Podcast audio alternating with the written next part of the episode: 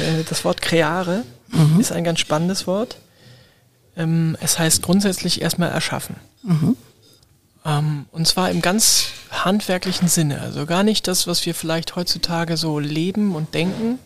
Ein Kreativer ist automatisch ein Spinner, ein Verrückter, der hat eine wilde Frisur, der ist äh, ent, entorientiert in seinem, in seinem extremen Denken und seinem Äußeren. Er muss immer irgendwas Buntes haben. Das stimmt gar nicht. Also ich glaube nicht so an den äh, Papageno, sondern für mich ist Kreativität eigentlich Mittel zum Zweck, das Handwerk wirklich hundertprozentig zu erleben und mhm. zu, zu, zu, zu lieben. Ohne Kreativität könnte ich mir das Kochen nicht vorstellen. Herzlich willkommen zum Podcast Code of Creativity. Mein Name ist Annette Schaper. Ich bin Designagentur-Inhaberin, Künstlerin und Keynote-Speaker zum Thema Kreativität. Dieser Podcast will dich inspirieren, dir Mut machen und dir Freude bringen, damit du dein angeborenes kreatives Potenzial voll ausschöpfen kannst.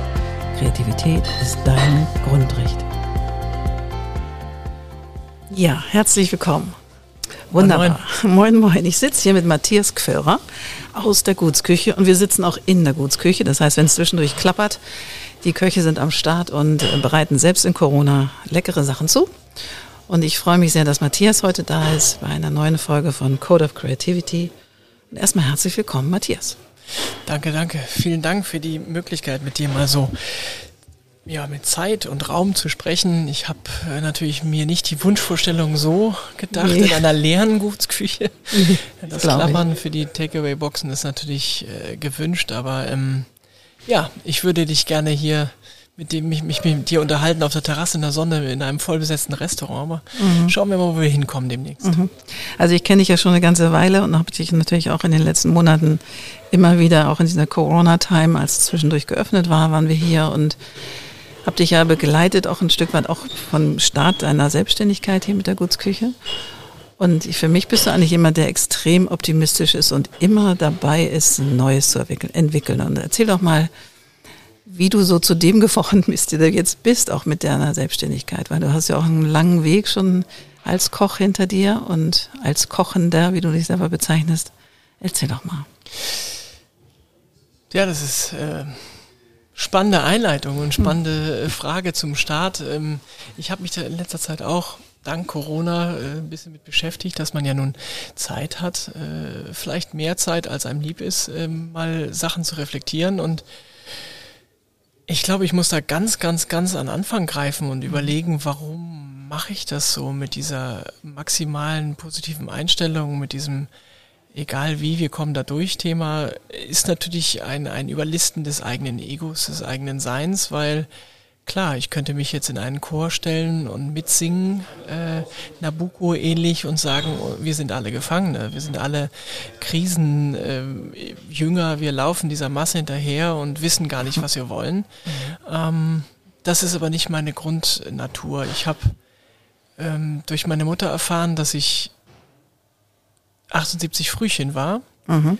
in einem Jahrhundertwinter wo äh, meine Mutter noch zu den Voruntersuchungen mit dem Fahrrad durch den Schnee gefahren ist, weil kein Auto gefahren ist, weil eigentlich wow. nur Räumungsfahrzeuge, Panzer unterwegs waren, weil Hamburg zugeschmeit war. Also sie ja. konnte eigentlich gar nicht die medizinische Versorgung haben wow. die man sonst heutzutage so mit SUV ne, vor mhm. die Einfahrt und dann mit Rollstuhl reinrollen. Das gab es zu der Zeit nicht. Sie ist mit dem Fahrrad ins Krankenhaus in Untersuchung und wow. zum Glück war alles gut, aber mhm. ich habe, glaube ich, gemerkt, dass in dieser Zeit, äh, dieser Spätentwicklungszeit dieses äh, meines Daseins äh, als Baby, ähm, ich wollte einfach los. Und mhm. äh, dementsprechend ähm, bin ich mit äh, 1300 Gramm auf die Welt gekommen als mhm. Frühchen in einer Zeit, wo es noch sehr, sehr schwierig war, glaube ich. Und von da an ging die Geschichte los. Ich bin einer von fünfen in der Familie. Wow. Ähm, hatte zum Glück nie die familiäre Position, mich durchsetzen zu müssen, aber mhm. wahrscheinlich war der Wille trotzdem da, weil die alle waren älter und mhm. Warst du der Jüngste? Mit, ja, ich, war, ich bin der Jüngste und okay. wollte wahrscheinlich mithalten und miteifern und so war es eigentlich klar, äh, in meiner Jugendzeit schon auch mitzuarbeiten, mitzuhelfen. Mhm ähm, handwerklich tätig zu sein. Äh, Dinge, die ich jetzt gesellschaftlich auch stark kritisiere. Also ich sehe es ja bei meinen eigenen Kindern und auch bei anderen Freunden und Kindern, ja vernachlässigen das Händische, das Handwerkliche extrem. Mhm. Also es kennen kaum noch Schulen, bis auf ein paar Privatprogramme, die Handwerks, äh, Handwerkskurse anbieten, mhm. die Hauswirtschaftskurse anbieten, die lebensorientierende Kurse anbieten, wie ernähre ich mich richtig und so weiter. Das ist eigentlich sehr, sehr ins, in eine, eine Seitensituation gedrängt worden. Und mhm. ich muss sagen, umso extremer diese Außenwelt wird, umso kreativer und durchtriebener werde ich, weil ich mich das einfach so unruhig macht. Ja. Es macht mich unglaublich unruhig, dass wir in einer Zeit leben, wo Kinder, ein Beispiel, ich will gar nicht so tief da einsteigen, aber ähm, wir haben ein Problem mit Ritalin. Mhm. Die Kinder werden ruhig gestellt, anstatt vielleicht zu reflektieren, wäre mein Weg zu reflektieren, ist das Schulsystem noch zeitgemäß. Mhm. Aber nein, wir sind an einem gesellschaftlichen Punkt, wo man Kinder manipuliert. Mhm. Und ähm, jetzt könnten viele aufstehen und schreien und sagen, meine Güte, das ist ja völliges Halbwissen, was der da hat. Und die mhm. Kinder, die Ritalin kriegen, die brauchen das. Ähm, ich glaube, dass kein Kind das braucht. Ich mhm. glaube, ein Kind braucht unglaublich viel Zuwendung und Aufmerksamkeit. Und es gibt natürlich heutzutage mit diesem Datenfluss, den die schon in den ersten drei Jahren ihres Lebens bekommen, mhm. mit dieser Informationswelt, die auf einen einbricht nach dem Geburtstag, mhm. ähm, sind die Kinder natürlich aufgepusht und aufgepäppelt mit einer Zeit, die sie so gar nicht verkraften. Und ich glaube, da kommt größtenteils zum Beispiel Problematik her. Wenn mhm. man diese Kreativität da nicht fördert, mhm. dann wird dieser Mensch problematisch, weil er selbst sich noch gar nicht fördern kann. Mhm. Und ähm, das ist so ein Beispiel, wo ich sage, ich möchte zum Beispiel, wenn ich was für Kinder mache, dass es gesund ist. Mhm. Und nicht nur gesund, sondern auch noch nachhaltig. Mhm. Also es fängt für mich da an, weil das sind meine Gäste der Zukunft. Und ähm, so halten wir das hier in der Gutsküche schon lange. Das ist jetzt über zwölf Jahre schon, wo wir uns entwickelt haben und sagen, egal wie konventionell, wie mainstreamig die Massen werden, wie günstig das Essen auch noch werden soll, wie desaströs das in den Keller rutscht mit den Preisen. Mhm. Wir bleiben irgendwo bei dem Althergebrachten. Und ähm, das ist leider ein, naja, wie soll ich sagen, es ist ein Kreislauf, der, der hat einen unglaublichen Eigendruck. Mhm. Wenn ich Früchte, Produkte, Lebensmittel, Gemüse, Fleisch und Fisch benutze, was so schön ist und so natürlich ist, dann muss ich mich mal als Koch damit beschäftigen. Mhm. Ich kann so ein Produkt nicht auf den Tisch legen und sagen, Brühenpulver drauf, mhm. in die Fritteuse und nachher ist das irgendjemand. Mhm. Also ganz überspitzt gesagt. Das, das schaffe ich einfach nicht. Ich muss mich mit dem Produkt auseinandersetzen. Und ähm, die Schönheit der Dinge ist, dass diese, diese Sachen dann magnetisch werden. Also die ziehen Kreativität an, mhm.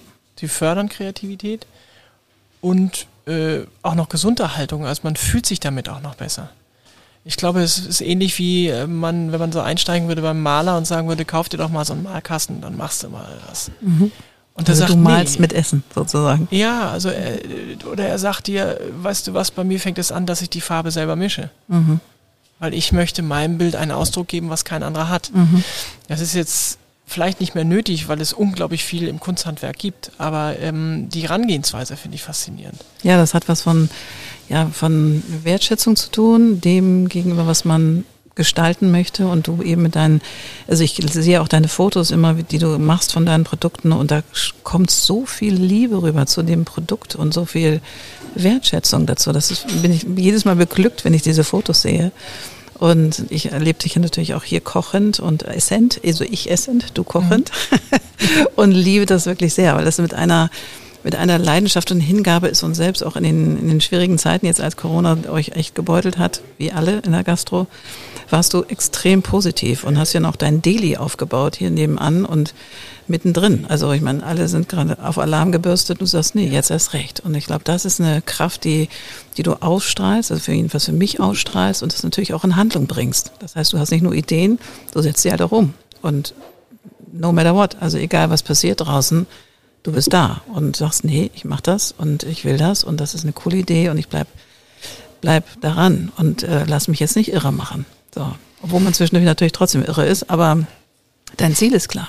Ja, es ist, es ist äh, vor allem äh, an dem Punkt wichtig, dass man hm, der Zuhörer jetzt mal versteht, äh, dass die Ziele, die wir haben oder die ich habe, natürlich keine Einzelziele sind. Also ähm, wenn man unternehmerisch sich in so eine Situation bringt, egal in welchem Bereich man, Bereich man arbeitet, eine kleine Firma hat oder ein Unternehmen oder äh, ein Joint Venture oder was auch immer, ähm, man hat natürlich eine Verantwortlichkeit ähm, des Geschaffenen gegenüber. Mhm.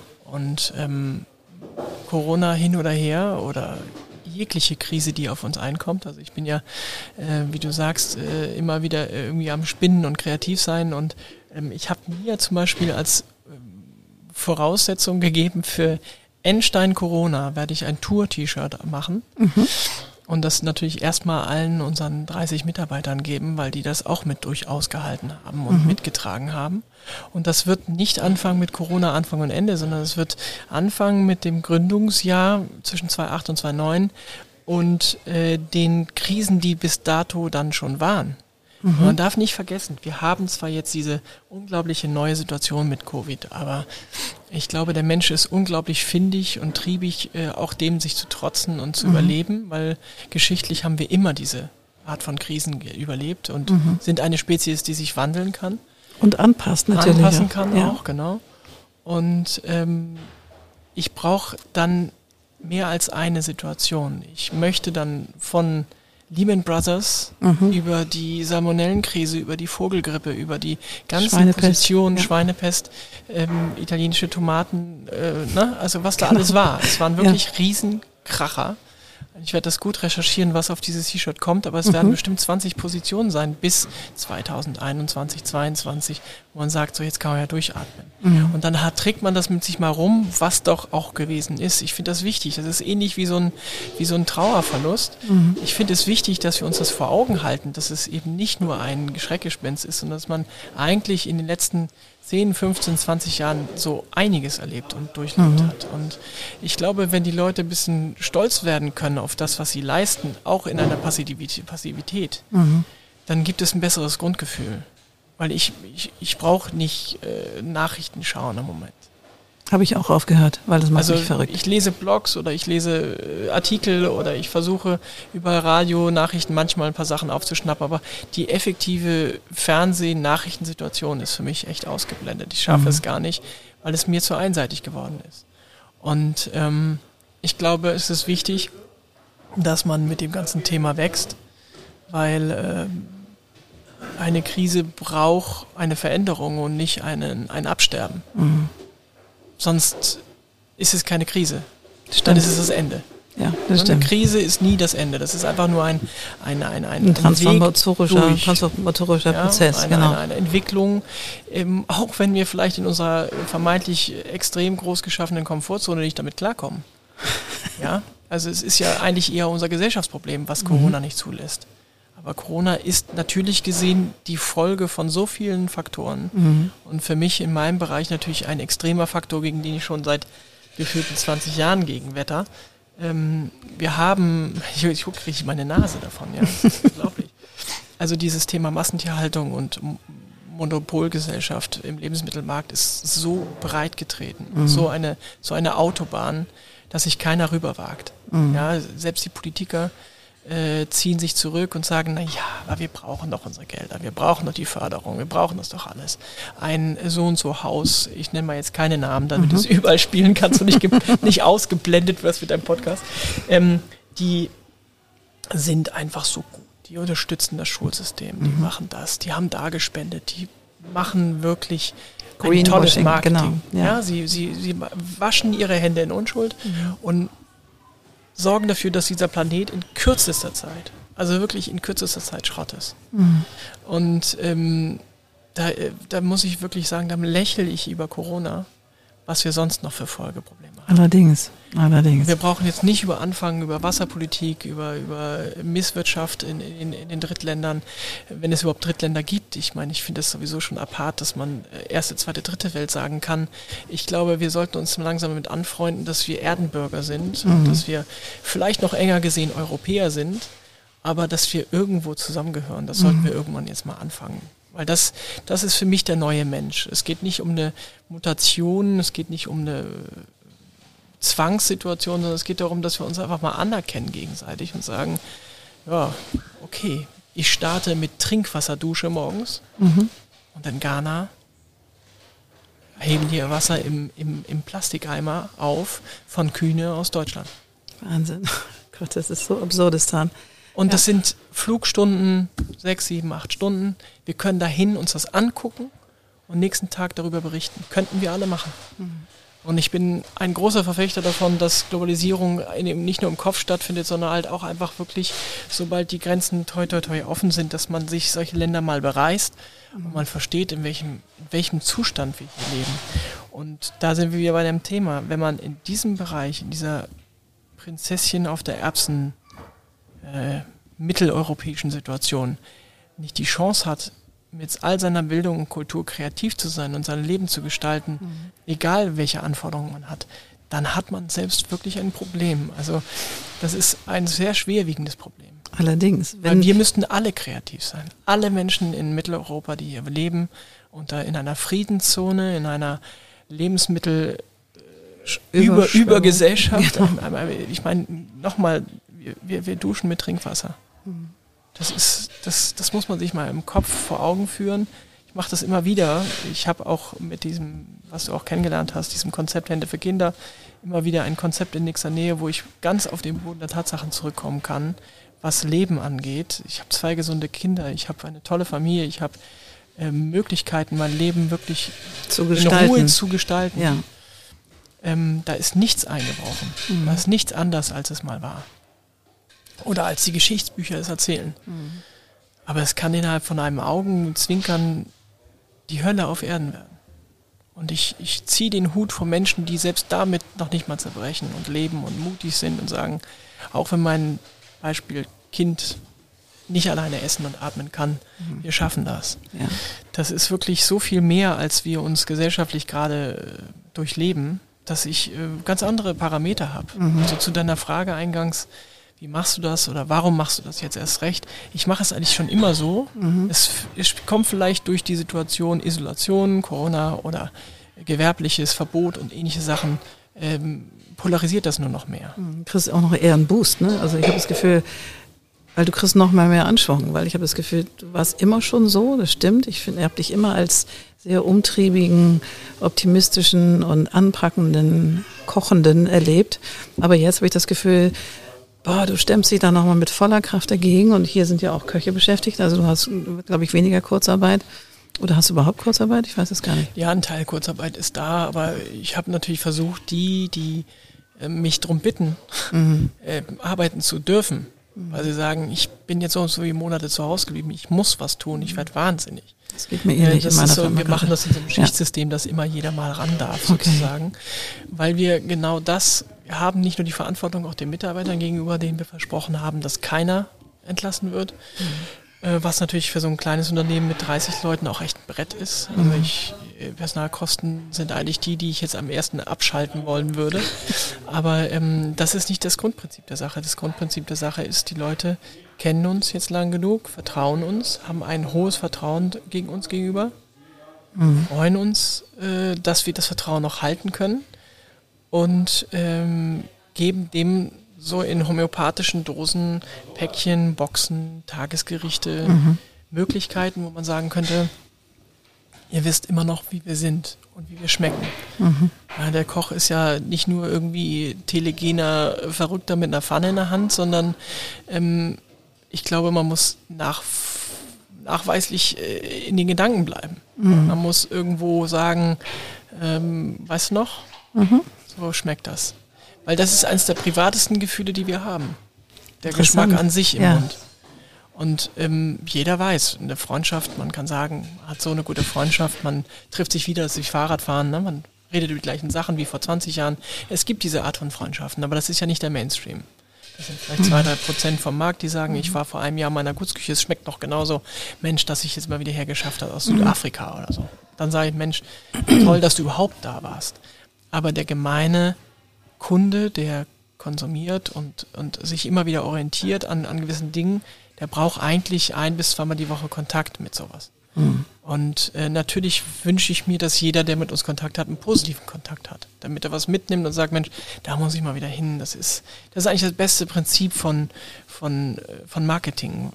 Auch wenn die Bilder, die du siehst, schön sind und natürlich auch hier stattfinden und eben nicht im Studio, ähm, dann muss ich trotzdem den nächsten Wert des, des Verkostens, Probierens im, im Mund mögens. Ja, das soll ja keiner hier was mitnehmen und dann sagen zu Hause, was haben die sich dabei gedacht? Natürlich.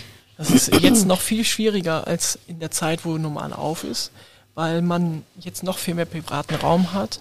Ich nicht weiß, wann das Essen erwärmt wird zu Hause. Mhm. Ich nicht weiß, Natürlich. wann das verzehrt wird.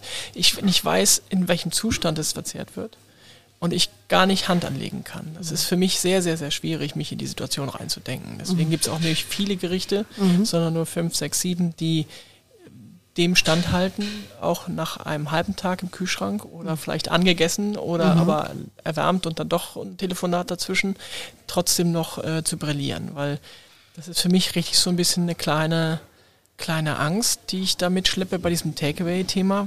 Deswegen bin ich auch kein großer Freund davon, mhm. auch wenn es jetzt die beste Lösung für, die, für alle ist im Moment. Ähm, es ist ja nicht das, was wir hundertprozentig können. Es ist mhm. nur ein Teil davon und man nimmt es mit nach Hause. Das ist komplementär sozusagen. Ja, absolut.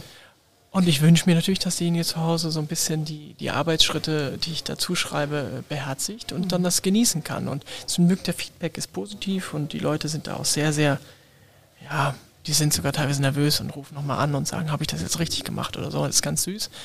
Aber wir reden jetzt über ein, äh, ein Tellergericht, ein, ja. eine einzige Momentaufnahme. Und mich hält eher daran oder macht mich unruhig, dass ich gar nicht alles zeigen kann. Mhm. Ich kann dazu nicht den passenden Wein servieren. Ich kann nicht noch ein Gespräch führen. Ich kann nicht sagen, wo das herkommt. Kann ich natürlich per Text, aber es ist nicht so diese Nein, diese es fehlt aber die gesamte Atmosphäre und hier, auf, hier in der offenen Küche, das ist ja, wenn man hier ist, dann ist das ja ein Gesamterlebnis. Das ist ja genau, auch genau. Essen und Genießen, aber es ist vor allem einfach das Sein hier. Das Hinfahren hier ist ja schon was anderes und dann hier sein in dem großen Raum. Das ist einfach, ja, wo du natürlich mit ist. Matthias, ich habe mal eine Frage. Ähm, was ist, vervollständigen wir den Satz, Kreativität ist für mich? Also ich habe noch das kleine Latinum gemacht mhm. und äh, das Wort creare mhm. ist ein ganz spannendes Wort. Ähm, es heißt grundsätzlich erstmal erschaffen. Mhm. Ähm, und zwar im ganz handwerklichen Sinne. Also gar nicht das, was wir vielleicht heutzutage so leben und denken. Ein Kreativer ist automatisch ein Spinner, ein Verrückter, der hat eine wilde Frisur, der ist äh, ent, entorientiert in seinem, in seinem extremen Denken und seinem Äußeren. Er muss immer irgendwas Buntes haben. Das stimmt gar nicht. Also ich glaube nicht so an den äh, Papageno, sondern für mich ist Kreativität eigentlich Mittel zum Zweck, das Handwerk wirklich hundertprozentig zu erleben und mhm. zu, zu, zu, zu, lieben. Ohne Kreativität könnte ich mir das Kochen nicht vorstellen. Mhm. Das muss man aber rückwärts drehen.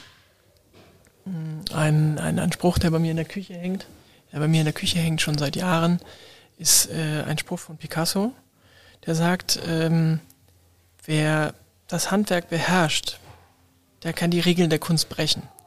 Sehr schöner Satz. Sag nochmal, der war so toll, sag nochmal. Naja, wer, das, wer sein Handwerk wirklich gelernt und beherrscht, mhm. äh, der kann die Regeln der Kunst auch brechen, der darf mhm. das. Ähm, wer das nicht kann, egal in welchem Handwerksbereich, mhm. der darf die Regeln nicht brechen. Also wir reden jetzt über Statik, über Farben, Formen, Lehren und so weiter. Und natürlich auch Geschmack. Also ich sage auch meinen Köchen, egal in welchem Stadium zu mir kommen, mhm. über Geschmack können wir nicht streiten in dieser Küche. Es muss immer schmecken. Egal wer es macht, es muss schmecken. Und das Problem ist, das hat keinen kulturellen Hintergrund, es mhm. hat keinen Altershintergrund, es hat keinen Aspekt von Diskussion und, und, und Meinungsaustausch, sondern es gibt guten Geschmack, es gibt schlechten Geschmack. Dazwischen haben wir Millionen von kompetenten Möglichkeiten. Mhm. Aber es gibt was, was von vornherein nach der Geschmackslehre, die man lernt als, ich sag mal, normal erzogener ernährter Mensch nicht schmeckt. Und es gibt was, was sehr gut schmeckt oder einen schmeichelt. Mhm. Ob das dann was ist, was man essen wollen würde, das ist nochmal dahingestellt. Aber ich, bestes Beispiel zum Beispiel, es gibt Leute, die ekeln sich vor Meeresfrüchten. Mhm. Aber wenn ich eine handgetauchte, frisch gefangene Jakobsmuschel aufmache, dann sind die Innereien, der Muskel, der Rogen, diese ganze Anordnung dieses perfekten Organismus in dieser Schale haben die eine, eine perfekte Form und Farbe. Und haben ganz klare Ränder, sind, sind ganz appetitlich angeordnet. Mhm. Man guckt in das Innerste einer Muschel. Ähm, man kann sagen, ich esse keine Schalentiere, vielleicht habe ich sogar eine Meerestierallergie, aber es sieht sehr ästhetisch aus. Mhm. Und ich, das meine ich damit. Ich ähm, glaube, Kreativität an sich ist jedem überlassen, wie man sie, wie man sie auslebt. Aber Kreativität ist das, was das Handwerk eigentlich zum Leben bringt. Also man kann äh, handwerklich tätig sein und sagen, das ist jetzt lecker gewesen, das hat mich satt gemacht. Oder das ist jetzt so ein Wohnzimmertisch, so wie der ist, reicht mir das, der passt an die Wand, den kann ich festschrauben, der hat einen rechten Winkel, der bleibt Hat vier Beine, so. steht. Ja, das ist ein Tisch, okay.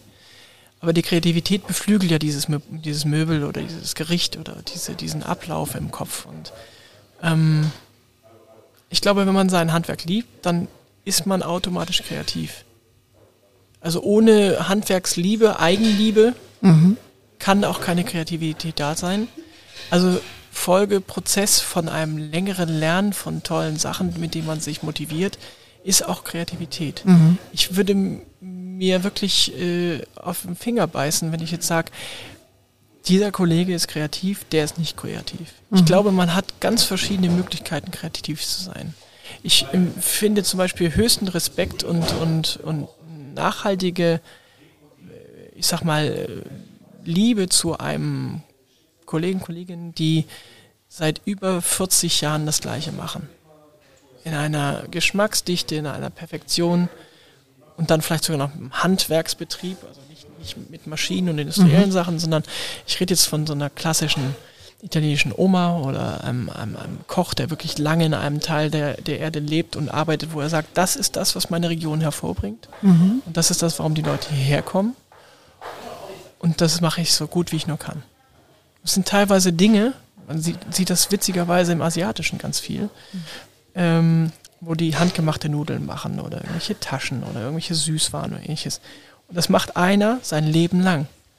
Und er macht es mit absolutem Optimismus und mit einem Lächeln und der brennt richtig dafür. Und ich denke mir manchmal so, ich könnte nicht ein Jahr lang nur eine Nudel machen. Mhm. Ich würde wahnsinnig werden. Aber ich glaube, das ist ein Stück weit auch eine Kreativität, die man zulassen muss, weil der, wenn er morgens seine Sachen macht und nachmittags vielleicht das verkauft, das in eine Perfektion ausgelebt hat und, und gemacht hat, dass die Leute da aus der ganzen Welt hinpilgern. Abgefahren, ne? Wirklich toll. Und das ist, das ist, äh, ich sag mal, wir im Zentraleuropa reden vielleicht über den perfekten Apfelstrudel oder so. Mhm, mhm. und man fährt von hier, wir sind jetzt in Hamburg, bis nach Österreich oder Wien und sagt, in dem Café, da habe ich diesen Apfelstrudel gegessen. Und der Wirt ist schlecht bestellt, wenn er den Apfelschuh nicht so macht, wie er ihn immer gemacht hat. Die Leute sind extrem enttäuscht. Wir haben ein elefantenähnliches Langzeitgedächtnis und sagen, Also irgendwas haben sie verändert. Ich schmecke das doch. Ja, ja, genau. Und das ist, das ist natürlich ein hohes Potenzial an Druck, die viele, viele Kollegen und ich auch verspüren. Ich sage, ja, eigentlich könnte ich die Karte so schreiben, dass ich sie nie wieder ändern muss. Mhm. Aber ähm, eine meiner großen Motivationen oder, oder immer wieder Vitalisierung der Kreativität sind halt die Saison. Also es ist mhm. Teil dieses Konzepts, weil ich mich eben nicht fangen und verfangen will in diesem, ja, wie soll ich sagen, äh, wie nennt man das, in dieser Routine. Ja, weil ich, ich brauche die Veränderung, um, um wieder ein bisschen frischen Wind im Kopf zu haben. Mhm. ich finde es nichts Schöneres, als äh, auf die Saison zu achten, weil ich glaube, dass eins der stärksten Elemente bei Kreativität ist die Natur. Mhm. Und ähm, dementsprechend, wenn man sich damit beschäftigt, dann ist man auch zurückhaltender mit seiner Art. Ja, die Natur, die, die lebt uns das ja vor. Werden und vergehen, werden und vergehen, immer wieder. Und ohne das ist, ist das Leben tot, wenn du es nicht schaffst, sozusagen, sich immer wieder neu aufzurichten, neu. Also Danke. dieses Zyklische finde ich einfach äh, fantastisch. Und wir haben alle vergessen, immer am Ende des Winters, wie toll grün sein kann, wenn die Bäume wieder ausschlagen, denkst du, ah, und alle atmen wir einmal tief durch. Letztes Wochenende hatten wir ja so einen Instant-Sommer, der irgendwie gefühlt, oder vorletztes Wochenende, zwei Tage 20 Grad und alle sind, die Leute sind glücklichst atmen, gucken in den Himmel, gucken die Pflanzen an, als hätten sie zum ersten Mal eine Pflanze gesehen. Ich finde, das ist so, da geht so wirklich frischer Wind durch uns durch und das Leben geht wieder los. Es geht wieder los und es gibt so Hoffnung, finde ich. So. Ja, und trotzdem muss man äh, sich äh, eingestehen, dass das Frühjahr niemals so schön wäre ohne den Winter. Das stimmt. Das stimmt. Also ich, ich, ich lebe das schon seit langem und ich, ich kann es auch den Gästen nur empfehlen und eigentlich jedem, der jetzt gerade zuhört.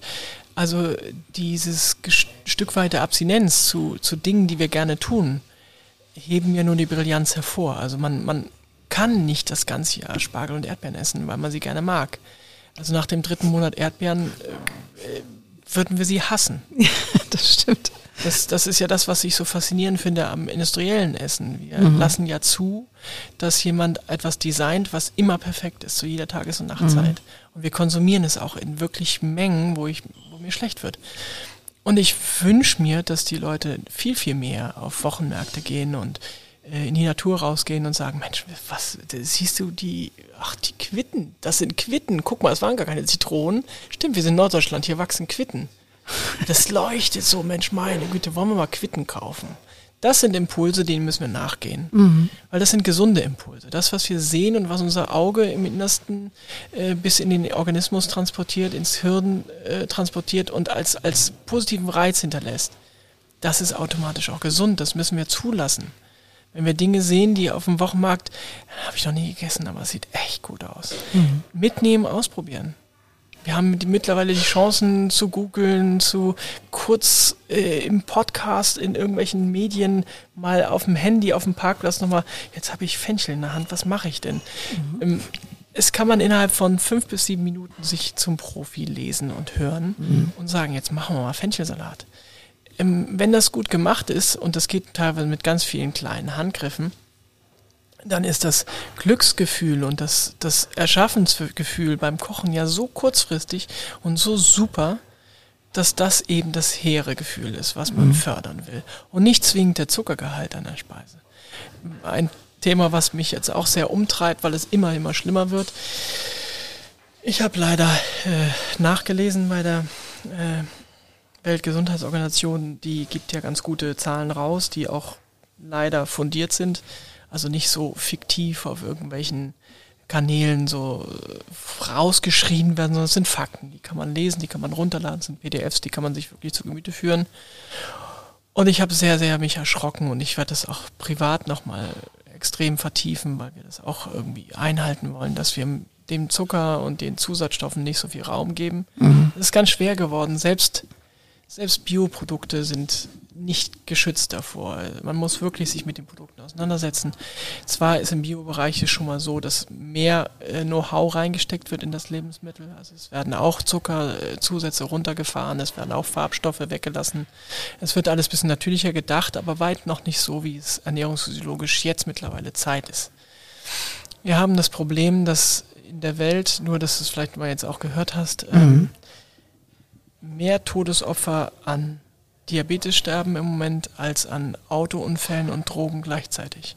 Oh, und das sind Zahlen, wo ich dachte, naja gut, Autounfall, das ist was Tragisches, das kann jedem passieren, aber es ist dank dem, wie man sieht, wie der Verkehr funktioniert und was auf den Autobahnen los ist, natürlich ein, eine Entwicklungsproblematik, dem wir uns stellen müssen, aber es ist was Schlimmes und Tragisches, was wir kennengelernt haben. Mhm. Autos sind tödlich, so für den Menschen per se schon mal.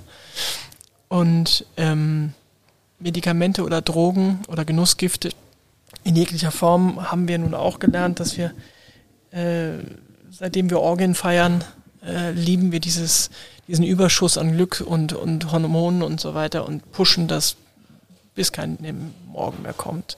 Kennen wir auch schon seit, ich weiß nicht, dem alten Rom, machen wir es, glaube ich, zu exzessiv. Und jeder, der trinkt und raucht und macht und tut, äh, weiß, was sich da eigentlich antut. Also ist ein, sein eigener Herr. Genau, was ist in der Hand. Aber ein Kind, was auf die Welt kommt mit Diabetes, weil die Mutter schon überzuckert gegessen hat. Ein Jugendlicher, der aufwächst und von vornherein mit äh, allergenen Stoffen so viel bombardiert wird, dass er in den ersten Lebensjahren hochallergen wird, der hat keine Chancen. Und das ist für mich was, was aggressives, morbides, was, was da nicht hingehört, was mhm. mich unglaublich unzufrieden macht. Weil wir haben eine Überflussgesellschaft geschaffen, die es zulässt, dass wir uns tot essen. Und ähm, diese Position steht an Nummer eins der Todesliste. Unglaublich, habe ich Da gar nicht steht gewusst. nicht Corona, Mhm. da steht Diabetes. Und ich finde, oder es ist jetzt auch ein Stück weit ein Appell, ich will gar nicht raus aus deinem Podcast dieser Kreativität, sondern es ist für mich nochmal wichtig, das zu nutzen, dein Medium gerade, dass die Leute mal überlegen, wie viel Zucker esse ich am Tag. Wie viel gebe ich diesem industriellen Zweig der Geschmacksverstärkung, des, des Vorgaukelns eines guten Produkts, wie viel Raum gebe ich dem? Wie viel, wie viel Zuckergehalt braucht meine Speise? Chemisch zugesetzt. Das ist ein Problem, was wir uns, wem wir uns nicht stellen und deswegen geben wir ihm so viel Raum. Und das ist leider Unwissenheit, weil wir gehen ja davon aus, dass die Kirschen im Glas wirklich reif sind. Aber sie sind reif gezuckert worden. Es sind ja zum größten Teil vorgeerntete unreife Früchte, die dann im Labor durch äh, Laugen, Säuren, Chemie, Badsituationen durchlaufen und dann nachgesüßt und aromatisiert werden. Oh mein Gott. Sonst könnte dieser ganze Versorgermarkt von diesen haltbaren Produkten Mhm, gar nicht so groß existieren. sein. Ja. Weil wir haben nicht 300 Tage Kirschernte. Wir haben nicht 300 Tage im Jahr frische Passionsfrüchte etc. etc. Also das, äh, die Saison verschwimmt in den, in den Massenkonsum und äh, der Gast, den ich auch immer wieder lebe, also meine Stammgäste Glück nicht, die durchlaufen diese, diese, diese Jahresuhr sozusagen mit mir sehr, sehr freudig und, und emotional. Aber neue Kunden erlebe ich immer wieder, die sagen, warum schmeckt das bei Ihnen jetzt so komplett anders? Das habe ich noch nie so gegessen. Und ich sage, wir reden jetzt gerade über ein Gericht, das kenne ich so schon seit über 50 Jahren, 100 Jahren aus Rezepten von meiner Oma, das hat sich nie geändert. Ich habe vielleicht die Mehlschwitze weggelassen und das mit Maisstärke ersetzt oder ähnlichem. Aber der Grundtenor dieses Gerichts ist absolut basic. Und ich merke anhand der Geschmacksveränderung, wie unglaublich wichtig ist, dass wir uns dem stellen, weil es be- betrifft jeden ganz, ganz privat. Sag mal, und ähm, ich finde es total spannend, auch gerade dieses Zuckerthema war mir so nicht bewusst. Da habe ich eine neue Erkenntnisperle gewonnen. Ähm, was machst du, wenn du in so einem kreativen Loch hängst? Also ich meine, wir sind ja nicht ständig on. Also hast du da so ein, für dich eine Struktur oder eine Strategie entwickelt, wo du sagst, okay, also wenn es mal so, wenn ich mal gar nicht weiß, wo Theo hängt, was mache ich dann? Also wie, wie tust du das? Gehst du dann joggen oder machst du Yoga oder Also ich mache Yoga. Das ist auch ein Grund, warum man fit bleiben kann. Kann ich jedem empfehlen. Also ähnliche Formen, Pilates oder Yoga, was auch immer.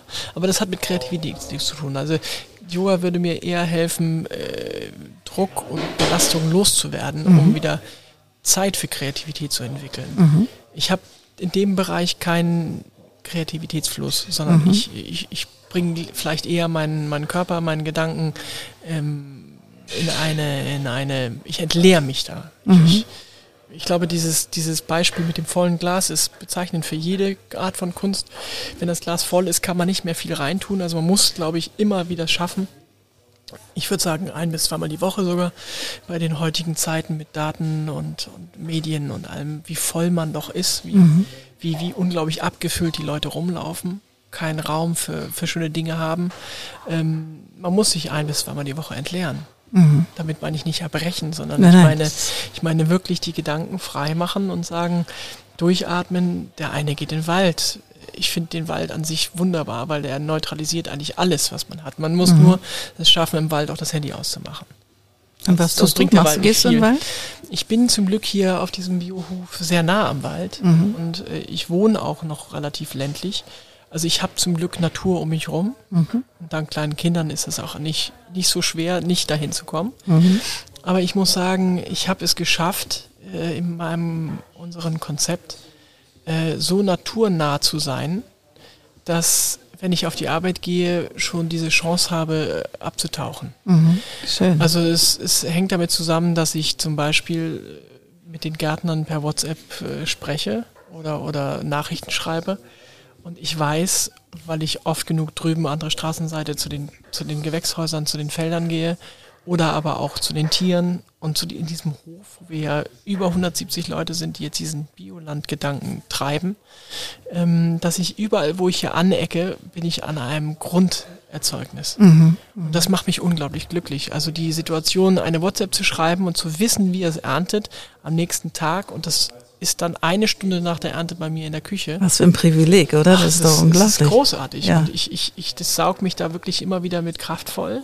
Mhm. Das ist aber witzig äh, zu beschreiben, wenn ich Salatkisten auf der Rampe stehen habe, wo frisch gezupfter Rucola-Salat ist und ich esse eine ganze Handvoll Rucola, mhm. dann explodiert mein Kopf. Das ist wirklich so, dass das reicht, um kreative Gedanken zu haben. Mhm. Also mir reichen tolle Lebensmittel, um, also ich wurde vielleicht auch lang genug von sehr, sehr guten Köchen geschliffen und gepusht und gedrückt und gedrängelt, ähm, mit guten Produkten kreativ zu werden, weil also sowas auf, auf, auf einer Arbeitsfläche äh, auf dem Holzbrett zu sehen, und dann nicht irgendwie durchzudrehen damit ist, ist schwer. und das kann ein Stück Speck sein, der lange gereift mhm. im Kühlhaus auf mich wartet und auf einmal aufgeschnitten wird und von seiner schönsten Seite irgendwie äh, ins Auge fällt oder ein Radieschen. Das mhm. ist eigentlich völlig egal. Ähm, das Witzige an der Sache ist, wenn man sich so schult und das kann jeder zu Hause machen. Also man kann, wenn man denn davon ausgeht, dass man gut beraten wird von Handwerkern, auf dem Wochenmarkt zum Beispiel, wenn man weiß, man wird von demjenigen nicht vergaukelt und der will einem jetzt nicht faule Äpfel andrehen, ähm, dann kann man sich ein sehr, sehr gutes Grundprodukt nach Haus nehmen. Und das, diese ganze Leiter, diese, diese Art Tonleiter, dieses Einsingen, ähm, das fängt bei mir immer mit Rohverzehr an. Mhm. Also gut, ich beiß jetzt dem Fisch nicht den Kopf ab, aber mhm. ähm, wenn ich Radieschen verräume, wasche und überlege, was mache ich damit, dann habe ich mindestens eins gegessen. Mhm. Wenn ich äh, eine Steckrübe, die ich vielleicht persönlich nicht so gerne mag, also nicht im Mund gern essen mag, roh, mindestens dran riechen mhm. oder beim Schneiden drüber nachdenken, tue ich. Ähm, es gibt auch Dinge, die ich nicht hundertprozentig gerne esse. Also zum Beispiel eine Aubergine würde ich nie roh essen, weil sie quietscht zwischen den Zähnen und sie macht doch gar nicht viel Spaß roh. Mhm. Das ist ein, ein, ein, ein, ein Gemüse, was leider eigentlich nur gegart oder angegart oder mariniert geschmeckt. Aber nichtsdestotrotz weiß ich dann die Facetten dieses Produktes, weil ich es ja einmal schon roh gegessen habe. Mhm. Und ähm, von dem nächsten Zustand, das äh, ist dann der erste Arbeitsschritt für den Kopf. Ähm, es kommt ja dann sofort ähm, geschmackliche Ausgewogenheit oder aber Herausforderung oder Ekel. Sofort. Mhm. Also wir können ja was essen und sagen, meine Güte, ist das schrecklich. Mhm. Das muss ich eigentlich, muss ich ausspucken, muss ich loswerden. Ekel kannst du auch nicht manipulieren. Ekel ist da. Das ist einer der Urinstinkte, die wir haben. Mhm. Das wird leider auch manchmal schon durch Form und Farben ausgelöst. Äh, das hat natürlich eher eine psychologische Grundvoraussetzung, wie jemand aufgewachsen ist, dass er zum Beispiel bei was Grünen, was eigentlich für uns per se natürlich und, und gesund erscheinen müsste, eigentlich ist das Grüne in der Natur äh, gar nicht essbar. Mhm. Also alles, was grün ist, es muss nicht nur ein grüner Frosch sein, das kann aber auch ähm, unreifes Korn sein, was mhm. sattgrün im Feld steht. Da rennt keiner aufs Feld und, und haut sich den Bauch voll mit rohen äh, grünen Roggen. Mhm. Ähm, das ist ganz tief verwurzelt und man sollte dem auch Raum geben und sagen, wieso habe ich das jetzt nicht gemocht? Eigentlich müsste das jetzt eine Delikatesse sein. Vielleicht so ein bisschen mit sich selbst ins Gericht gehen und dann erst mhm. weiter manipulieren. Man darf nicht vergessen, äh, auch als Koch manipuliert man Speisen natürlich von der Natürlichkeit hinweg immer ein Stück weit. Man, das geht los mit Waschen oder in die Sonne legen oder äh, antrocknen oder in den Ofen schieben oder oder oder. Da gibt es ja tausende von Garmethoden oder Vorbereitungsmethoden. Und ich habe mir eigentlich auf die Fahne geschrieben und das treibt mich jetzt immer mehr an, dass ich versuche, das Produkt so wenig wie möglich zu verändern. Mhm in seiner Geschmacklichkeit, in seiner, in seiner Perfektion mhm. und trotzdem aber so weit wie möglich genießbar zu machen. Das kann roh sein, mhm. Teilweise nur gewaschen oder geschält, kann aber auch zwei, drei Tage verschiedenste äh, Garstufen durchlaufen. Und das macht das, also mein Feld, die Kocherei, so, so unglaublich kreativ.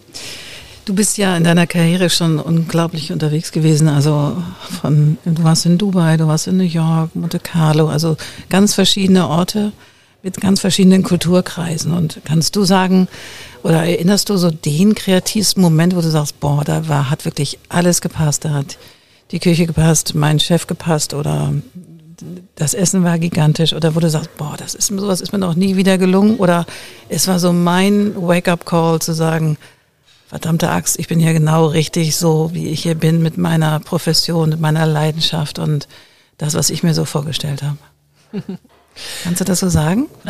Oder was war die größte Station, wo du sagst, oh Gott, da hat mich, da habe ich wirklich mein Handwerk. Ja, das ist, das, das sind die Fragen, die, ähm, äh, das kannst du gar nicht, äh, gar nicht wissen, aber die werden ja immer gestellt. Ach echt? Das ist, okay. das ist so, das ist so dieses Thema. Ähm, ähm, der Koch wird gefragt, was isst er denn am liebsten? Oder mhm. ähm, Sie haben doch bestimmt ein Leibgericht. So, das okay. ist so, wo ich denke, äh, klar denke ich darüber nach und überlege so, was gebe ich jetzt demjenigen Hörer, äh, Fragenden für einen Impuls? Ähm, für mich ist das viel breiter aufgestellt. Mhm. Erzähl. Ähm, ich habe äh, natürlich Momente in meinem Leben, in meiner Arbeitswelt, in meinem Reisen, in der ganzen Welt immer wieder Impulse gehabt. Das war aber völlig frei von Form, Farbe, Kollege, Herd, Größe, Hotelgröße, wie auch immer. Das ist teilweise in Nebennischen auf Wochenmärkten, mhm. in Privathaushalten, bei irgendwelchen Verwandten von Mitarbeitern oder so gewesen, wo ich sagte, Mensch, was hat die denn jetzt da gemacht im Topf? Das ist ja unfassbar gut. Mhm. Ähm, und dann entsteht natürlich auch die Neugier und das, das Antreiben zu neuen Prozessen. Aber ähm, ich muss ehrlich sagen, ich habe mit 14 äh, mich entschieden, Koch zu werden und äh, hatte das Glück, mit 16 in die Lehre zu gehen und war dort von Anfang an gut aufgehoben, weil ich mich nie gefragt habe, machst du das Richtige, mhm. sondern wie machst du das, was du machst, richtig. Mhm. Und ähm, ich glaube, natürlich gibt es eine große Unzufriedenheit, wenn man, ich sag mal, in seinem Schaffenszeit, in seiner Arbeitszeit malträtiert, äh, gemobbt, äh, mhm. wirklich gehandicapt wird. Aber ich ähm, verwehre mich dagegen, dass äh, diese Opfersituation immer zu beziehen, sondern vielleicht kann man ja auch sein eigenes Umfeld so stärken, dass man sagt, das, was man gerade macht, ist so toll und so schön, dass eigentlich egal, wer gerade auf mich einredet, dass dieser Lotus-Effekt so einsetzt. Ja, das finde ich super. Das weil weil super. ich, ich habe in so vielen Küchen gearbeitet, wo unglaublich hoher Druck war. Mhm. Wo man sich vorstellen muss, das ist so ein bisschen wie eine Nationalmannschaft. Es sind 14, 15, 16, 17, 18 Fußballer, mhm. 20 Leute in der Küche. Wir haben bei Sandy Santa Maria in Barcelona zum Beispiel, waren wir 14 Nationen in der Küche. Oh. Und selbst die Spanier untereinander haben sich nicht verstanden. Und ich bin da als, als, als Hamburger, als Norddeutscher, als Deutscher reingekommen und da waren Situationen wie äh, ja, Heil Hitler und so. Ups. Wo ich denke, erstmal bin ich der falsche Typ dafür. Zweitens mal ähm, verstehe ich das nicht. Und andererseits habe ich geschmunzelt und gesagt, Mensch, du bist ja in der Zeit stehen geblieben, der ist ja schon ein bisschen länger tot jetzt. und wählen können wir ihn ja auch nicht mehr. Also ähm, das hat mich wirklich dann so ein bisschen aufgerüttelt, wie apart man international miteinander umgeht. Also der Deutsche Allgemeine im Markt ist ja ein sehr ordnungsliebender, geradliniger, hart aussprechender, wie soll ich sagen, emotionsverwüsteter äh, Handwerker. Ja? Mhm. Das ist ja ein Typ, den kannst du überall hinstellen, das geht immer. Das, mhm. ist, immer, das ist immer, Deutsch ist immer geradeaus und äh, ja, sehr genau.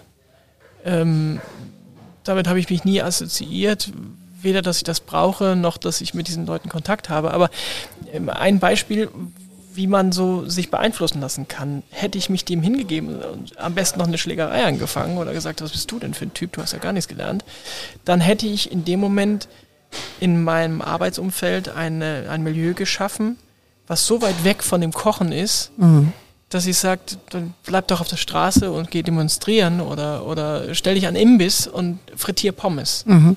Das ist genauso zerstörerisch wie äh, in dem Moment sich auf so eine Diskussion einzulassen.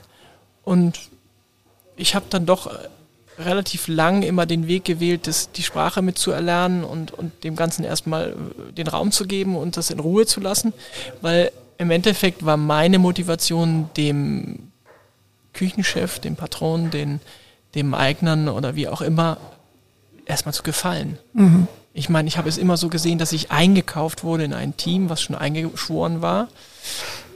Und in so einer harten, dominierten Leistungsgesellschaft, da äh, ist es egal, wer du bist. Mhm.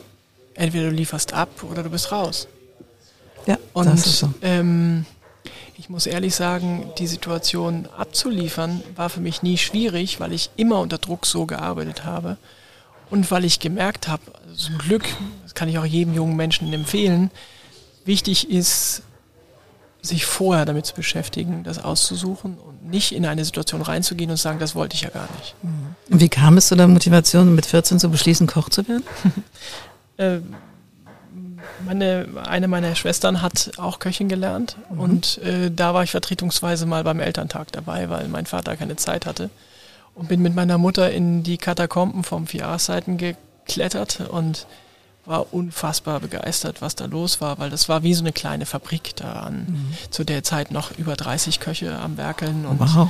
da, da, wurde man durchs Haus geführt von einem Saal zum nächsten und man hat die, die, die Suiten gesehen und den Aufwand und diese kleinen Nischen, diese äh, Office Pantries, wo dann kleine Petit Fours und Pralinen hergestellt wurden. Mhm da war unglaubliches Treiben, da wurde frisches Wild angeliefert und zerlegt und es war wie so eine, also für mich war das so wie der Erstkontakt mit so einem unglaublich großen Rembrandt. Ja, also wow. es ist so total düster, mhm. total mhm. eingeschworen, aber in jede Ecke, wo ich geguckt habe, war irgendwas los. Und das war ja wie so ein Wimmelbild. Mhm. Ja, so so du konntest dich davon nicht abwenden, weil du hast noch nicht alles gesehen und irgendwie hatte es was, das hatte schon was Magisches. Mhm. Toll. Natürlich kann ich darauf jetzt nicht meine komplette Motivation für diesen Beruf aufbauen, aber es war so, der, es war so ein Impuls. Das ne? war ein Impuls, das war der Funke, warum ich gesagt habe, ja, das könnte was werden. Mhm. Und dann hatte ich zum Glück auch äh, relativ gute äh, Küchenchefs in einer, in einer, in einer Praktikumssituation, die ich äh, dumm dreist wie ich war, äh, erfragt habe ähm, bei dem Personalchef, der mich dann wirklich sehr, sehr ja, er hat mich angeguckt, als würde ich irgendwie irgendein Rotzlöffel vom Dorf sein, der, der sagt, nee, das geht so nicht. Also mhm. es waren drei Wochen ähm, angesetzt und in den drei Wochen sollte man drei Abteilungen durchlaufen natürlich auf dem Punkto gesetzt, dass äh, in einer Abteilung das nicht zu nervig wird mit den Kindern, mhm. die da rumlaufen und dass vielleicht auch so viel wie möglich Arbeit geschafft wird in so einem ganzen Unternehmen. Aber ich hatte ihn halt gebeten, dass ich keinen Staubsauger und Betten machen muss, weil ich das ja zu Hause mache. Mhm. und auf dieser kurz und knappen Antwort äh, zu dem, in welchem Bereich ich denn bin, äh, konnte er auch wirklich nicht so viel antworten oder gegensetzen und sagt, na gut, dann kommen Sie halt zwei Wochen in die Küche. Mhm. Sonst wäre ich halt im Housekeeping noch gewesen. Ja. Und so konnte ich natürlich oder musste ich in Anführungsstrichen nur eine Woche in den Service und konnte zwei Wochen in die Küche. Und das war wirklich kriegsentscheidend, weil eine Woche in der Küche wusste jeder, ja, das ist ein Praktikant, der weiß ja noch nicht mal, wie das Licht hier angeht äh, wasch dir erstmal die Hände und dann kommst du her und dann mhm. machst du das und das und das. Da wird man natürlich irgendwo erstmal in kurze Prozesse eingeleitet, steht man von der Kiste Kartoffeln, schält die oder schneidet Rotkohl wie ein Wahnsinniger mit einer Maschine, die eigentlich das schon alleine macht. Und äh, das sind natürlich kurze Prozesse, die keine Verantwortung haben und die auch keine Abenteuerlust in sich birgen. Mhm. Ja. Man kann rechts und links bisschen über den Tellerrand schauen und, und auch sehen, was passiert, aber ja, so ein Praktikum könnte ganz anders aussehen. Und das Witzige war, dass ähm, die nach der Woche gesagt haben, ja Mensch, toll, jetzt ne, schönes Praktikum noch und pff, jetzt kommt der nächste. Und ich war dann am Montag wieder da in Kochklamotten was machst du denn hier? Du bist völlig falsch. Das kann nicht sein. Das ist ja noch nie gewesen. Und äh, mit dem sozusagen ersten achten Tag äh, fing mein Praktikum völlig an, da zu sein, weil der gemeine unwissende Praktikant äh, war ja der Erstankömmling wieder von der zweiten Woche. Und ich war derjenige, der das schon gemacht hat und der schon wusste, wie es geht. Also kam ich dann auf einmal in den Genuss äh, von, von Direktberührung mit völlig anderen Lebensmitteln, von völlig wow. anderen Arbeitsprozessen.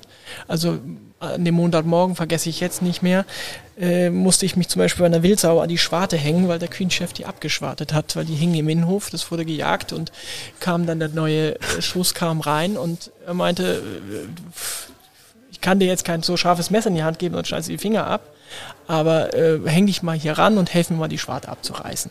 Wow. Jetzt muss man sich vorstellen, das ist zwar sehr martialisch, aber äh, so als 15-jähriger Junge äh, sich an eine Schweineschwarze zu hängen äh, mit einer Wildsau, die über sein eigenes Körpergewicht ist und dem Tier dann das Fell abzuziehen sozusagen, das war schon recht, also da habe ich schon noch lang von geträumt. Das kann ich mir vorstellen. Und äh, so ging das weiter und nach der zweiten Woche, die ich dann da absolviert habe, waren selbst die Kollegen, die da länger sind, ganz begeistert und meinen, jetzt kannst du doch noch ein bisschen bleiben. Ne? Die dritte mhm. Woche können wir doch auch hier machen. Dann wiederum hat sich leider der, äh, der, der Personalchef da eingeschoben und meinte, nee, nee, wir brauchen in einer anderen Abteilung auch mal einen Praktikanten. Mhm. Und dann habe ich dann noch Service gemacht sozusagen. Aber von der Art und Weise war der Impuls gesetzt, dass wenn man was länger macht und sich einbringt in ein Team, dass wie schnell dann der Mehrwert des Lernens mhm. ist. Mhm. Und das hat mich sehr begeistert, weil ich war wie ein starker Abiturient oder ein, ein hochschullaufender äh, Gelehrter, sondern das musste für mich immer doch mit, mit, mit Handlungsprozessen ja. äh, mhm. verbunden sein. Und das war natürlich beim Kochen gegeben und im Gegenteil, da ist ja die Praxis manchmal überwiegend und man muss sich die Theorie äh, dann morgens, nachts in der Bahn oder sonst wo äh, in, in, den Kopf äh, nehmen, damit man weiterarbeiten kann. Aber mhm. ähm, das ist eher ein Nebenjob dann da muss halt nicht funktionieren auf der Arbeit und sich viele Notizen machen, viel schreiben, viel lernen. Aber das ist dann wiederum die Privatsache. Mhm. So kann sich da jeder sehr, sehr gut entwickeln. Und ähm, ja, dieses, das ging immer so weiter. Und ähm, vielleicht ging es auch so von dem vermeintlichen Praktikums- oder Grundschul äh, im Dasein in ein Profi-Dasein, in eine Oberliga, in eine Formel 1-ähnliche Situation. Mhm bis zu dem Punkt, wo ich ja auch mit dieser ganzen Sache so ein bisschen gebrochen habe, ähm, weil es hieß, dann irgendwann nur noch in der Formel 1 und zum Beispiel in der Sterneküche ist alles erlaubt.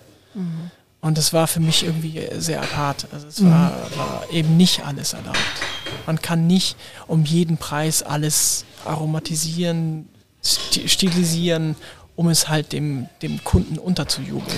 Nee, mal. dann ist es ja ein Stück weit auch entfremdet von dem, an, der, an was du glaubst. Also wenn du mit einer solchen Hingabe über dieses Produkt als solches sprichst und es wird dann so weit verfremdet, um des Luxfilms, um des besonderen Geschmacksfilms oder um einen Stern zu bekommen, ja, dann ist es ja nicht mehr, äh, verkaufst du ja auch dein, dein Ideal. Also das ist ja nicht das, was du machst. Und genau und das, magst. was du gerade gerade ansprichst. Es ist, man muss aber für sich, das empfehle ich jedem der sich in so ein Feld bewegt, dass man rausgeht und reist und viele Kulturen kennenlernt und viele Menschen spricht, die andere Meinung haben ähm, als man selber. Ähm, ich war auch irgendwann an dem Punkt, wo ich gesagt habe, also abstrakter kochen kann ich gar nicht. Es mhm. war zum Beispiel in Monaco so, dass ich da äh, Aroma, Aromen zusammenbringen sollte, musste, konnte, äh, auf einem so hohen Niveau, dass ich gesagt habe, was ist denn das jetzt noch von Teller? Also mhm. Äh, sehr abstrakt gekocht wurde da und es war um jeden Preis äh, Veränderung in Kreativität, in Form und Farbe und das ging dann so einher mit diesem Trend in der Gastronomie, dass es so extrem molekular wurde. Mhm, mhm. und ähm, das hat mich, hat mich sehr abgeschreckt. Und, und dann bin ich glücklicherweise dann nachher nach Barcelona gegangen zu einem Herd Virtuosen, so nenne ich ihn mal, der jetzt leider schon verstorben ist, aber der sich über 40 Jahre der katalanischen Küche mit Leib und Seele verschrieben hat auf dem Niveau von, ich sag mal, 1900. Mhm. Also der, der, der, die Eintöpfe schwammen vor Fett. Mhm. Die, die, die Fischgerichte waren basierend auf Fischsoßen, Suppen erst an dem Punkt, wo sie dann waren. Wir haben jeden Tag frische Pilze bekommen aus den Wäldern. Wir haben jeden Tag irgendwelche Kräuter geerntet bekommen von, von kleinen Bauern, von Omas, die einfach ihn geliebt haben und gesagt haben, ich habe dir wieder was zusammengesammelt. Ich habe da Drosseln und Singvögel als Beifang bei, von den Jägern bekommen, wo ich sagte, das hätte ich in meinem Leben nicht gedacht, dass ich nochmal sowas zubereiten kann. Ähm, auch wenn es jetzt nicht mehr die Zeit dafür ist, aber es war für mich legendär, dass ich Gerichte kochen durfte, die das letzte Mal ich gelesen habe vom 17. Jahrhundert äh, von, ich sag mal, ich glaube so der Louis der 17., der, der war so, so dieser Sonnenkönig, der war so durchgeknallt, dass er sich Drosselsprieße machen lassen hat. Mein Gott. Mhm. Ähm, und das war, hat für mich äh, unglaublich viel äh, Spektrum gegeben. Das hat mich unglaublich beflügelt, äh, diesem Thema drin zu bleiben und einfach eigentlich nur, um mehr zu lernen, nur Standorte zu wechseln mhm. und vielleicht nicht die Branche oder die Sparte. Mhm. Ich verstehe es zum Beispiel im Moment auch nicht, dass es doch gerade so der Trend ist, äh, Sachen fallen zu lassen, die man angefangen hat, die man vielleicht auch sehr intensiv angefangen hat, also bei jungen Leuten Studiengänge anfängt und sagt, man hat jetzt drei Semester, aber das ist nichts für mich. Theoretisch kann man erst darüber reden, wenn man das Studium abgeschlossen hat. Das Problem ist nur, dass wir in einer Gesellschaft mittlerweile leben, die so kurzatmig und so schnell geworden ist, dass ein abgeschlossenes Studium vielleicht sogar ein Fehler ist. Mhm. Und ich äh, finde es verwerflich, dass wir eigentlich mit dem Lehr- und Pädagogiesystem langatmig und lang geblieben sind und emotional, medial so schnell geworden sind. Das passt nicht mehr zueinander. Die jungen Leute wollen eigentlich innerhalb von drei Wochen äh, einen Doktortitel. Mhm. Ansonsten ist das eigentlich nichts für mich. Mhm. Aber sich vielleicht mal mit dem Hippokrates auseinanderzusetzen und der, dem hehren Ziel, was ein Arzt dann irgendwann ist, mhm. dass man ein, ein, ein heilender Mensch, ein, ein, ein gutbringender Mensch ist, äh, war für mich zum Beispiel ein langes Thema, da, ob ich Arzt werde. Mhm. Ich habe nur das Glück gehabt, dass mein, mein Bruder Kinderchirurg geworden ist und der mir ab und zu in den Sommerferien mal die Bücher ausgeliehen hat. Und ich, ich habe gemerkt, wenn ich eine Sprache lese, die meine Muttersprache ist, aber ich setze, egal wie lange ich sie lese, nicht verstehen kann. Mhm. Und ich eigentlich eine neue Sprache in der Sprache lernen muss, um überhaupt in ein Grundstudium reinzukommen, dann wusste ich, dass ich da nicht stark genug für bin. Mhm. Aber das war auch nach wie vor immer noch eine Situation, wo ich denke, äh, zwar eine gute Entscheidung gewesen, das nicht zu machen, weil ich hätte ein guter Arzt werden wollen. Mhm. Und wenn ich weiß, ich kann kein gutes Studium abliefern und dadurch sozusagen in eine schlechte Grundsituation reinsteigen, dann hätte mich das nie stark genug motiviert, diesen Beruf zu lernen. Finde ich aber enorm, weil das bedeutet ja, dass du schon relativ früh extrem reflektiert warst, ne? oder dir sehr viel Gedanken darum gemacht hast. Ja, es hat mich halt extrem deprimiert. Mhm. Dass ich ein, ein, ein, ein, ein Ziel sehe, äh, was ich gerne machen möchte. Und das Ziel ist aber nicht erreichbar. Mhm. Und ich finde es wichtig, dass es gibt so viele Ziele, die nicht erreichbar sind. Man sagt ja immer, man kann alles schaffen. Das stimmt nicht. Ich finde, nicht jeder Mensch ist geschaffen, alles zu schaffen, sondern mhm. vielleicht kann man auch sein Umfeld reflektieren, seine Kultur erkennen mhm. und sagen, vielleicht muss ich das gar nicht, mhm. um glücklich zu werden. Es gibt so viele tolle Möglichkeiten, glücklich zu werden. Und es gibt so viele Handwerkssituationen, so viele Studiengänge, um, um wirklich äh, darin seine Lebensaufgabe zu sehen. Und ich finde es hochverwerflich, wie wir gesellschaftlich im Moment aufgestellt sind, zu sagen, ja, das, der ist Bäcker geworden. Kannst du dir das vorstellen? Das ist ja unglaublich. Ja, ich kann mir vorstellen, dass jemand morgens um sechs schon vor Glücks Glückshormonen kaum atmen kann. Mhm. Weil er das frisch gebackene Brot aus dem Ofen holt, es runterkühlen lässt und die ganze Backstube so verdammt nochmal nach Brot stinkt, dass der kaum atmen kann vor Glück. Weil witzigerweise ist es eines der ältesten äh, Sinneseindrücke, der Geruch ja an sich, bevor wir was im Mund nehmen, riechen wir es ja eigentlich immer erstmal. Mhm. Ähm, es gibt eigentlich keinen Mensch, der bei frisch gebackenem Bauernbrot nicht das Wasser im Mund zusammenläuft. Allerdings. Es ist kulturübergreifend ein, ein, ein verwurzeltes Prinzip aus der Steinzeit, aus der paläontologischen Zeit, dass geröstetes Getreide getrocknetes, geröstetes, aromatisiertes Getreide lässt uns den, den Hunger in den Kopf schießen. Mhm. Springflut am Zäpfchen. Ja, wirklich.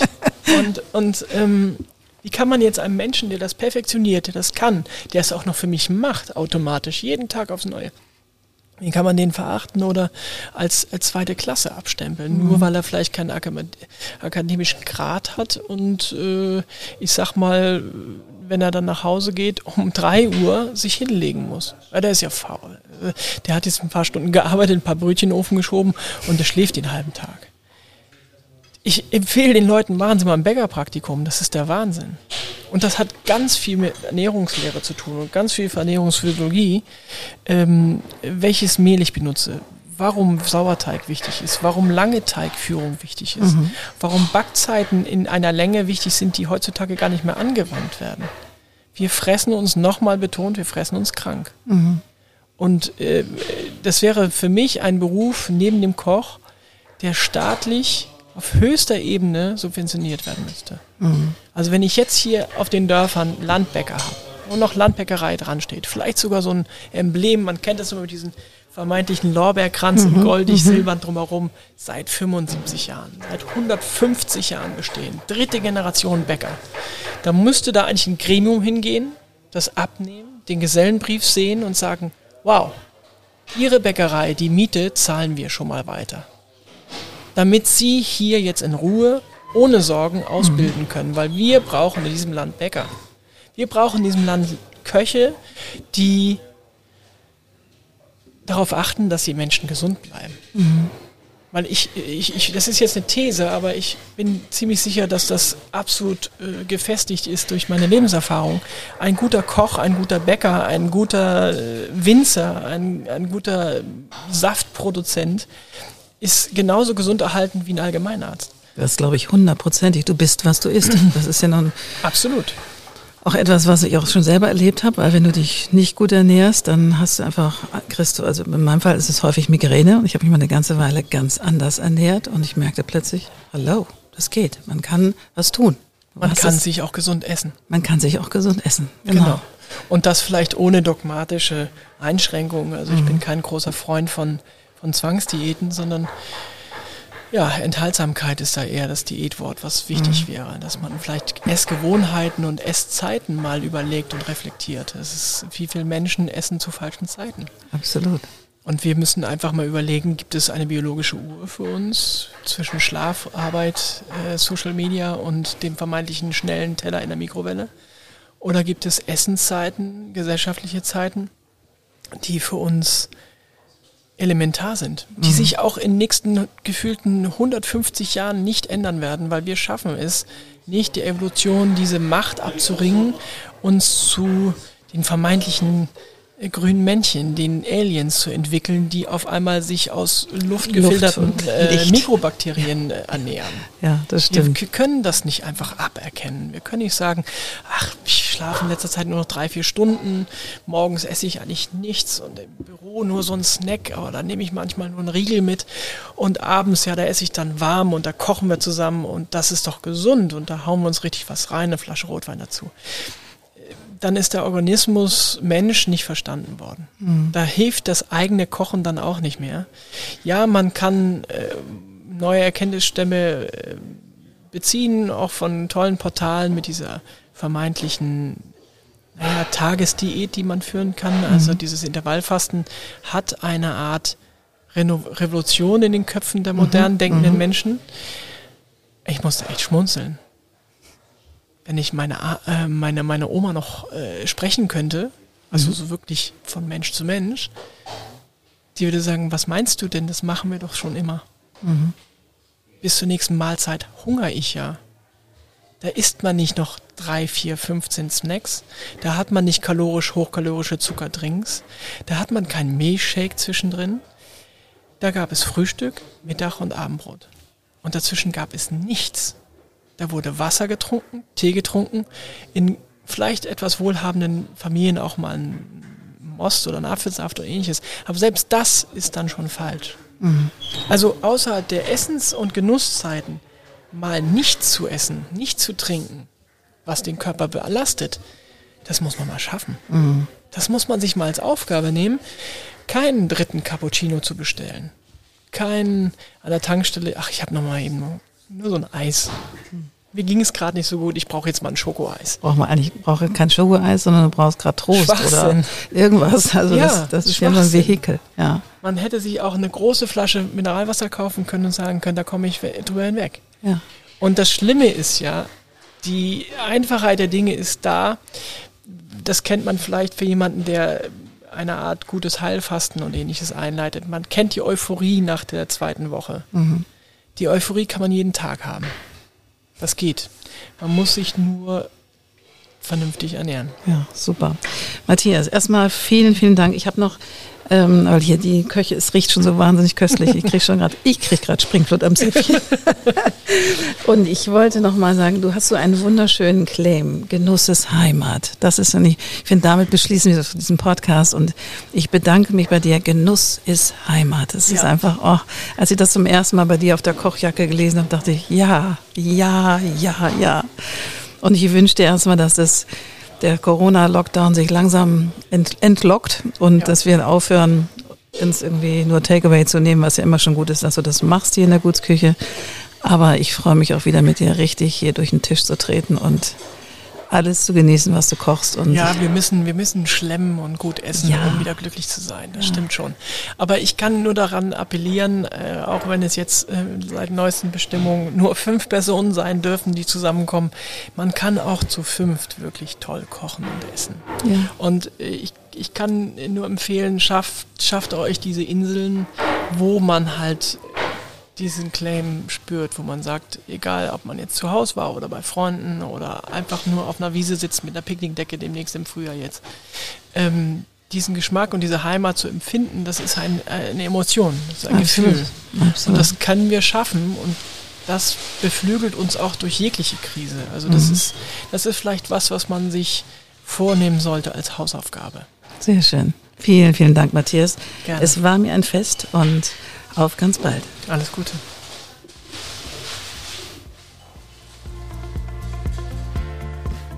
Wunderbar. Das war eine weitere Folge vom Code of Creativity Podcast. Mehr Informationen zum Thema findet ihr in den Show Notes oder auf Instagram. Annette-Sharper-COC. Auf bald.